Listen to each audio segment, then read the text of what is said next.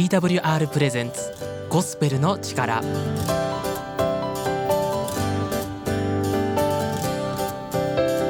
皆さんいかがお過ごしでしょうか？TWR がお送りするゴスペルの力のお時間です。パーソナリティの鈴木が今日も番組をお送りしていきます。ゴスペルの力では皆様からの感想や一言をお待ちしています。ツイッターハッシュタグゴスペルの力。ハッシュタグゴスペルの力でぜひつぶやいてください。たくさんの声をお待ちしてます。また私鈴木のツイッターも鈴木アットマークゴスペルの力で検索してぜひフォローしてください。よろしくお願いします。え皆さんどうでしょうか？僕の声少しずつ慣れてきたでしょうか？自分の声や話がどう思われているか気になってます。今収録しているこの時もかなりねドキドキしています。僕はですねパーソナリティを今やっていますけど他にも番組自体の編集だったりオープニングとエンディング以外の BGM のね制作だったりといろいろやっています。僕が学生の時に専攻していたのは作曲だったのでゴスペルの力で言うと BGM 制作の部分が一番得意分野かなと思います。ということで今日は日常の出来事というより音楽制作の裏側についてちょこっとだけ皆さんに紹介したいなと思ってます。皆さん音楽特に歌物と呼ばれるアーティストだったりアイドルだったりバンドだったり普段おそらく皆さんがよく聞いているそういう歌っていうのはどのように作られているか考えたことありますか？もちろん最初に作曲したり作詞したりから始まるんですけどざっくり言うとメジャーな有名なところだと作曲する人がいて作詞する人がいてさらにいろんな楽器ギターだったりピアノだったりバイオリンとかシンセサイザーとかいろんなものを組み合わせるアレンジャーさんっていう方がいるんですね。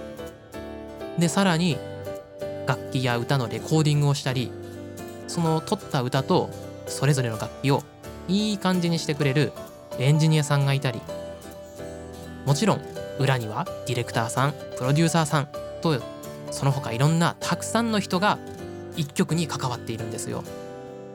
でもですね昔はほとんど全てそういう感じだったんですけど時代が進むと選択肢が増えました。パソコンだったりとかその他のソフトウェアだったりの機材が進歩したんですね。それでどうなったかというと今までねいろいろ分業制じゃったじゃないですか。でもそれが作詞作曲からアレンジエンジニアの仕事まで全部一人で完成させることができるようになったんです。誰でも一から最後まで曲を作れるようになったので曲を作ってそれを聴いてもらうためにネットに上げるみたいな人たちがたくさん増えました。裾野が広がったんですね。ネットアーティストやボカロ P と呼ばれる人たちはそうやって有名になった人がたくさんいます。結果ですね。仕事として音楽を作る時全部できますっていう人が増えてずば抜けたものがあれば別なんですけど僕は作曲だけできますとかアレンジだけできますだけだと仕事をするのがねちょっと難しくなってきたんですね。時代の流れといいますか。でもそのおかげでいろんなスキルを得得できるわけじゃないですか。なので僕も作詞作曲アレンジエンジニアとそれぞれ全てやるんですけどそれは今のこのゴスペルの力の番組制作ともつながってるなと思うんです。今パーソナリティをやって BGM を作って編集してっていろんなものをね一人でやっているという状況は似てるんですよね。いろんなところでつながってるんだなと感じてます。というわけでちょっと長くなってしまいましたが本日最初の曲をお送りします。EYS で祈りは聞かれる。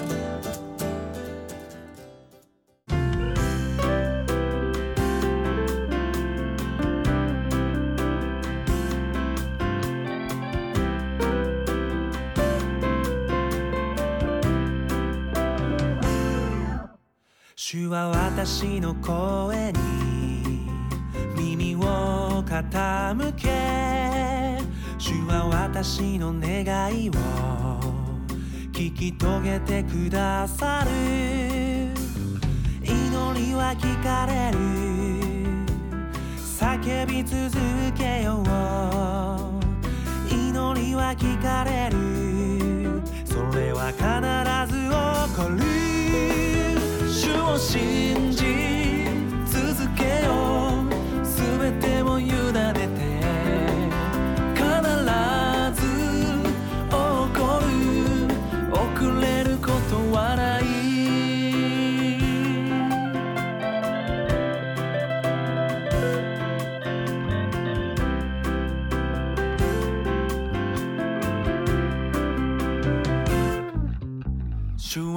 私の声に耳を傾け主は私の願いを聞き遂げてくださる祈りは聞かれる。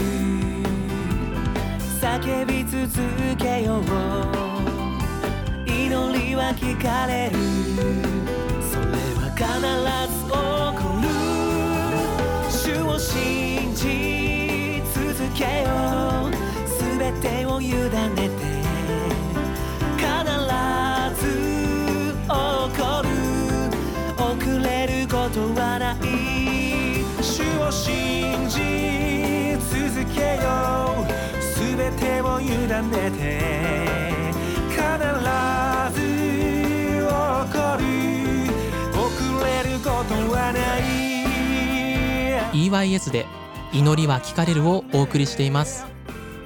すごい爽やかな曲調なのに「祈りは聞かれる」「叫び続けよう」とちょっと激しい歌詞とのギャップがありますよね。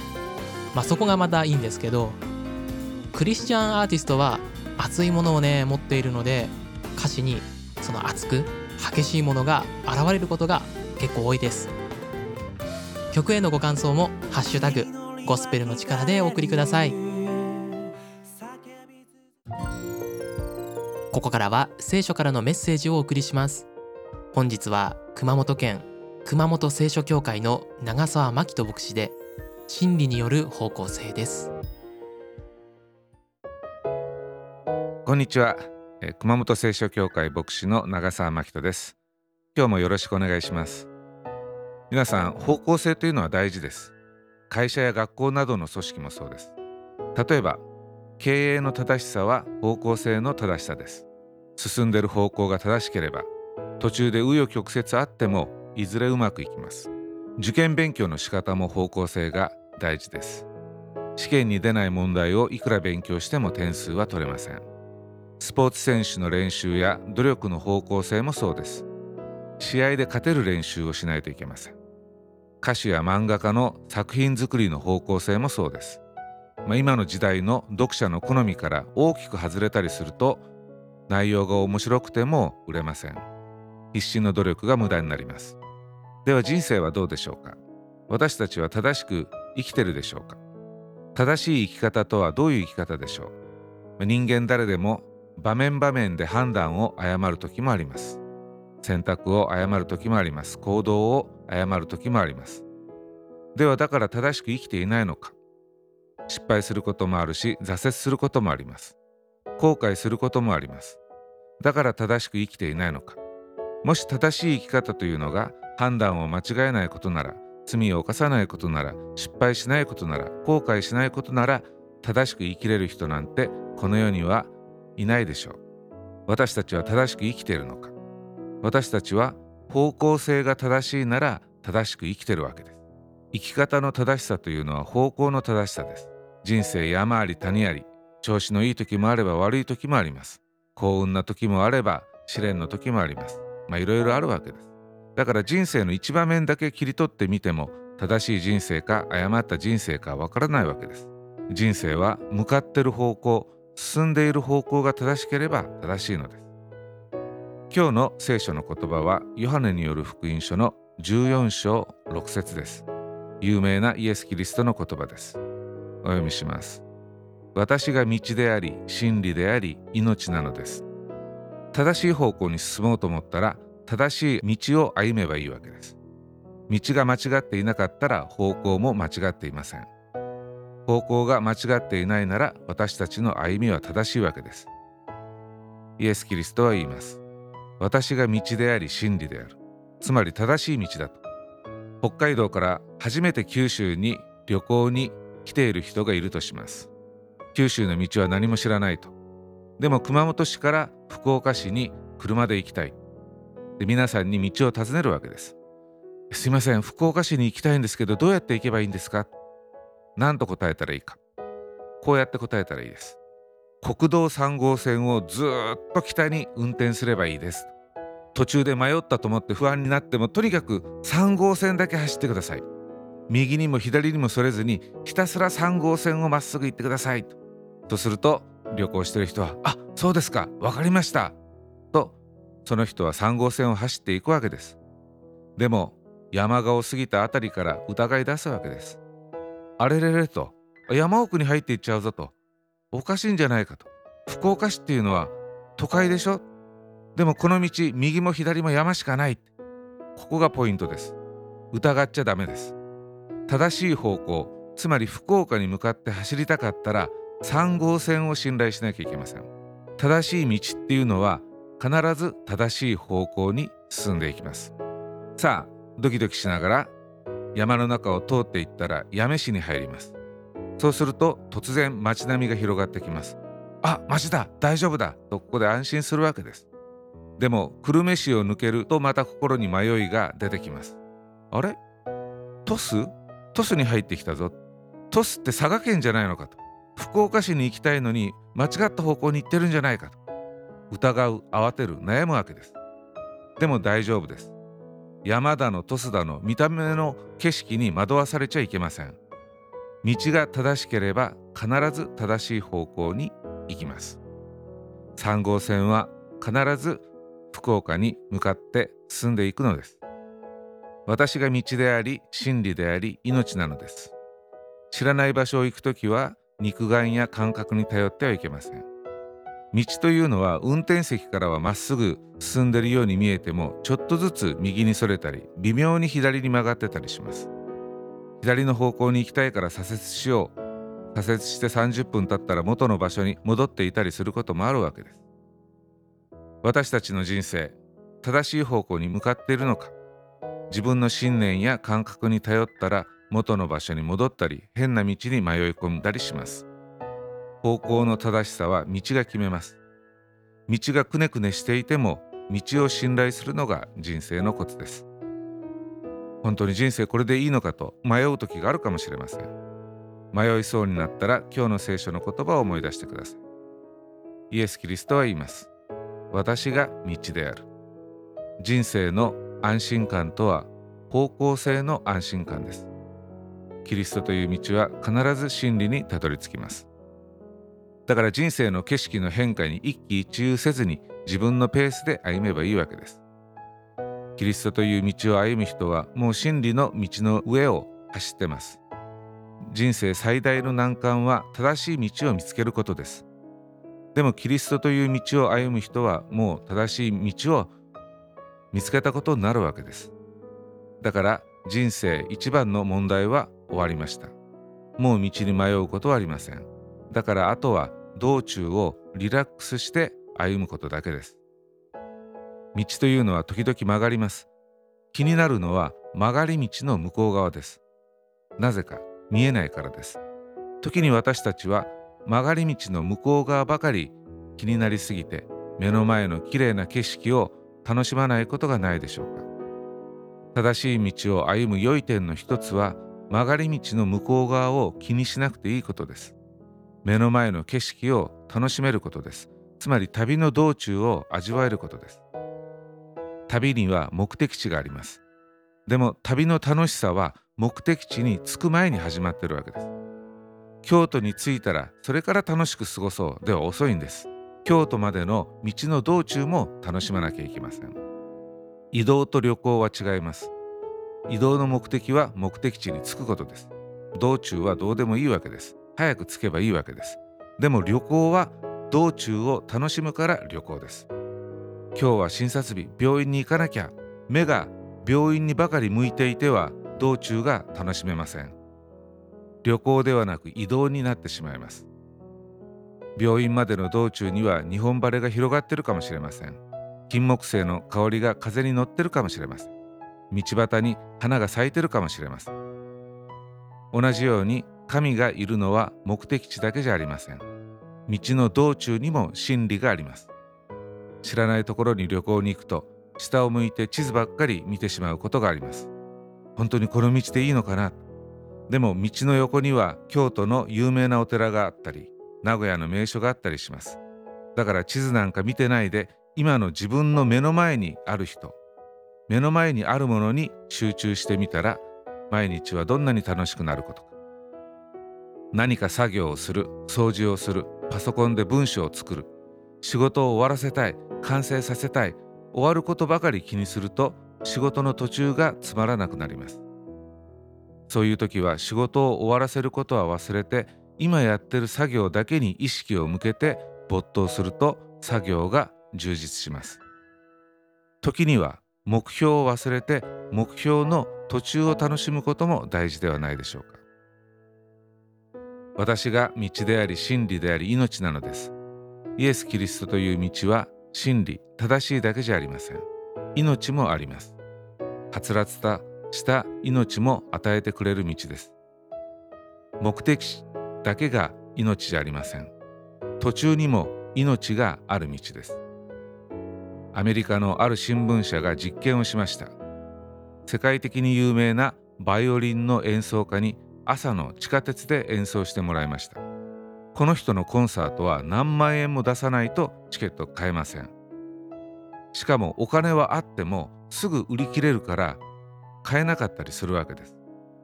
でその人のバイオリンは何億円もするストラディバリウスです。その演奏家はジーパンに T シャツで地下鉄のホームで43分間演奏しました。そしてその43分間の間に1100人の人が目の前を通り過ぎました。でも立ち止まって演奏を聞いたのはたった7人しかいなかったそうです。なぜか。人々は行く先しか見てなかったからです。イエス・キリストという道は命の道です。道を歩む日々の一歩一歩に恵みが隠されています。とんでもない価値があるのに私たち時に目の前を通り過ぎていないでしょうか。生命保険のキャッチコピーに何事もなかったいい一日にもし値段があるとしたらというのがあります。何事もない一日は一体いくら払えば買えるのか。私たちの命の音は鳴っています。私たちも立ち止まって命の音を聞ける7人になれるでしょうか。人生の正しさは方向性です。方向性は道が決めます。皆さんもイエス・キリストという道を歩んでみませんか。熊本聖書協会は熊本市中央区島崎1-23-32にあります。毎週日曜日午前11時から11時45分まで礼拝をしています。熊本市にお住まいの皆様あるいは熊本を訪れる皆様お気軽に足をお運びください。長澤牧師ありがとうございました。本日のメッセージへのご感想また長澤牧師へのご質問などは「ハッシュタグゴスペルの力」もしくは私鈴木の DM までお送りください。今日は方向性についてのお話でしたね。方向性というとまあ音楽をやっている自分は最初にバンドの方向性の違いで解散とかそっちの方が頭に浮かんじゃいます。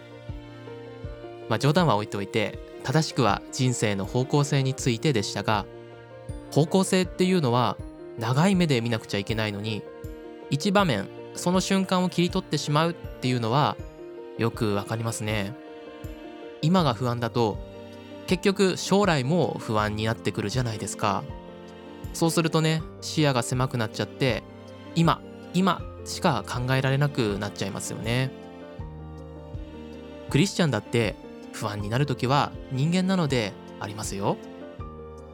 でもやっぱりイエス様が生きたように生きればいいんだっていう指標があるので落ち着いてそのように生きようと方向修正をすることができるんですね。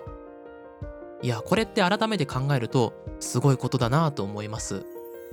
来年はどうしようとか3年後5年後10年後はどうしようとか人は計画を立てると思うんですけど死ぬまでイエス様と同じように生きるってこんな人生計画プランナーさんにね聞いても出てこないと思います。もしかしたらなんだその適当な生き方はって思われるかもしれません。適当に見えるかもしれませんがでも本当にストイックなんですよ。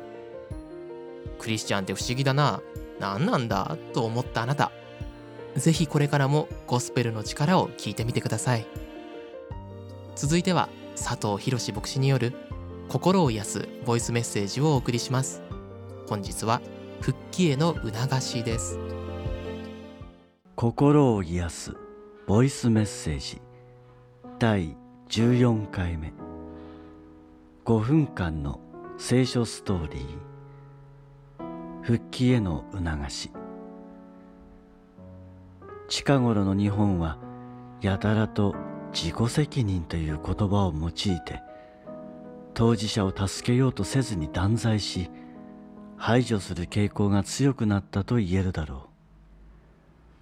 一昔前のお互い様という言葉は遠の昔に忘れ去られ世知辛い世の中になったと感じる人は多いのではないだろうか。人は長い人生の間何度間違いを犯すことだろうか。時にはほんの一瞬の判断の違いから一生取り返しのつかない喪失を経験することすらある。そうなった時それは当事者だけの責任なのだろうか。